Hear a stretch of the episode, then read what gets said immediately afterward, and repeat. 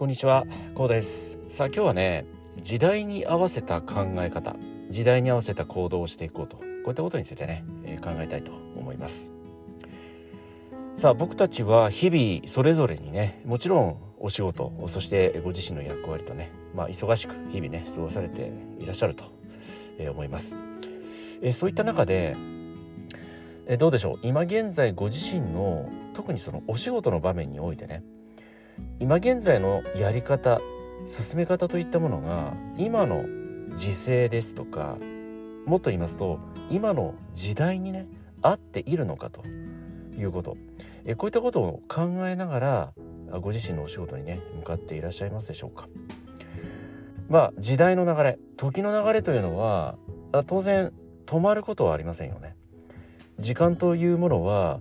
常にね今この瞬間も動いていてそして過ぎ去っていると。このように考えますと1分前はすでに過去であるし1分後は未来であるしね。非常にこのように時の流れは無常。無常というのはその形をとどめることがないという意味でもあるんですけれどこういったことを常に念頭に置いて意識に置いてねご自身のお仕事に向かっているか試行錯誤を繰り返しているかということをね今一度問い直してみたいんですよね。えどんなお仕事ご職業であってもそのお仕事に対するまあ進め方であったり求める結果こういったものは常にその時代によってねその職場そのお仕事それこそその企業なりにね常にアップデートを繰り返していると思うんですよ。そういった中で個人一人一人もっと言いますとご自身そのものがご自身のお仕事に対してね向かう姿勢求める結果もっと言いますと進める手順もそうですしね。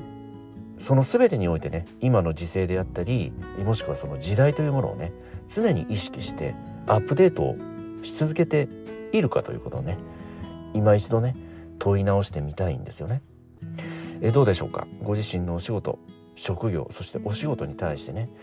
え常にこのように時間の流れ時勢時代といったものを常にこう考え続けね。えそしてその時代時勢に合ったやり方。えこういったものを常に意識してね取り組んでいらっしゃいますでしょうか、まあ、特に昭和生まれの方はそうなんですけどそのお仕事に対する価値観って今の10代20代の方たちとはねえ当然ギャップ開きがあると思うんですよね。そのギャップ開きをまあ意識するそのギャップ開きを無視してことを進めていこうとしますと、まあ、シンプルに言ってうまくいかないんですよね。そのうまくいかないというのはその世代間によってお仕事に対する価値観が違うからなんですよね。もっと言いますと個人レベルで考えてもねそのお仕事に対する価値観って違うわけじゃないですか。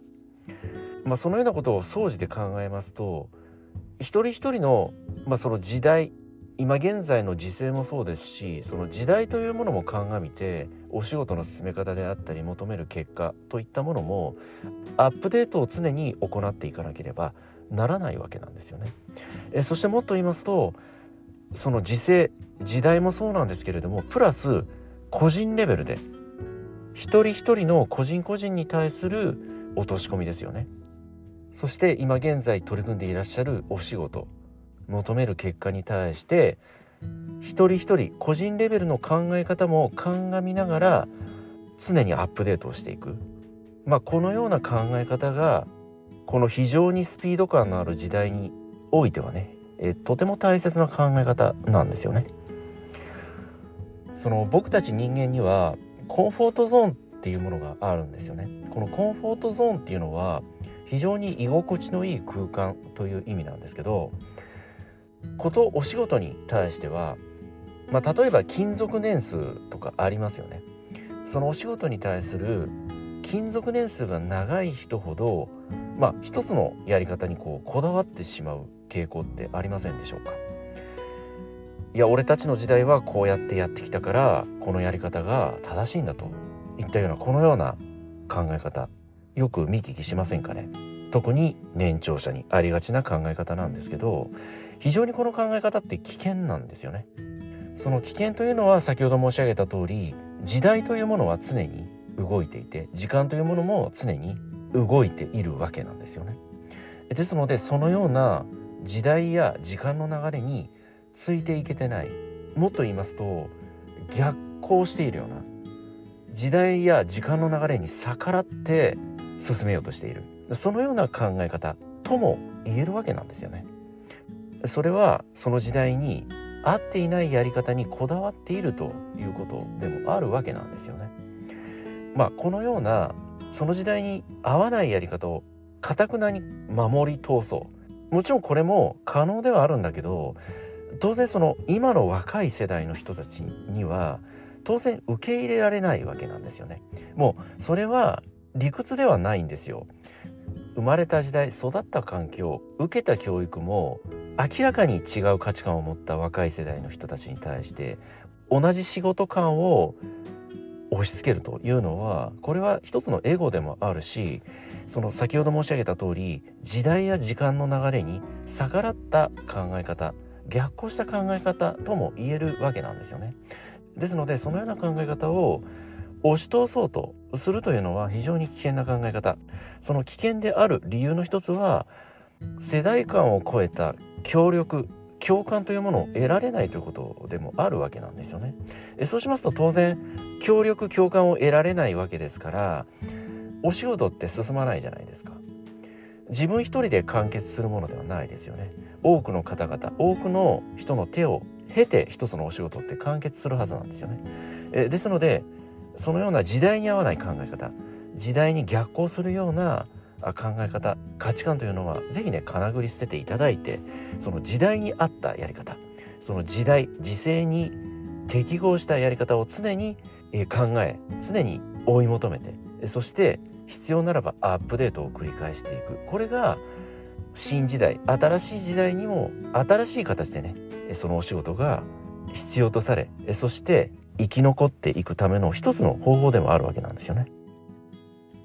例えば有名なところで言いますとまあアニメの「ドラえもん」ですとかまた「機動戦士ガンダム」とかねまあほとんどの方ご存知かと思うんですけど例えば「ドラえもん」ですと、まあ、この「ドラえもん」も「ガンダム」も昭和生まれのアニメなんですけど今現在も非常に人気がありますよね。その人気がある一つの理由というのはその時代に合わせて常にアップデートを繰り返しているんですよね。まあこの「ドラえもん」とか「ガンダム」って今現在においてもテレビでね当然のように放送されています。そして劇場版アニメなんかも制作されているぐらいですよね。そのぐらい非常に人気のあるアニメ作品として特に日本人に愛されているわけなんですよね。まあそのように考えますと約こう半世紀ぐらいこの人気を継続しているということになるわけなんですよね。このドラえもんガンダムが半世紀続いているこの人気の理由の一つというのは常にアップデートを繰り返しているその時代に合わせた形その時代に合わせたまあプロモーションなんかもそうなんですけどそのようなことを常にこうアップデート手を加えられて世に出されているということなんですよね。まあ、ですので僕が小学校時代にねテレビで見ていた当時のアニメーションの、まあ、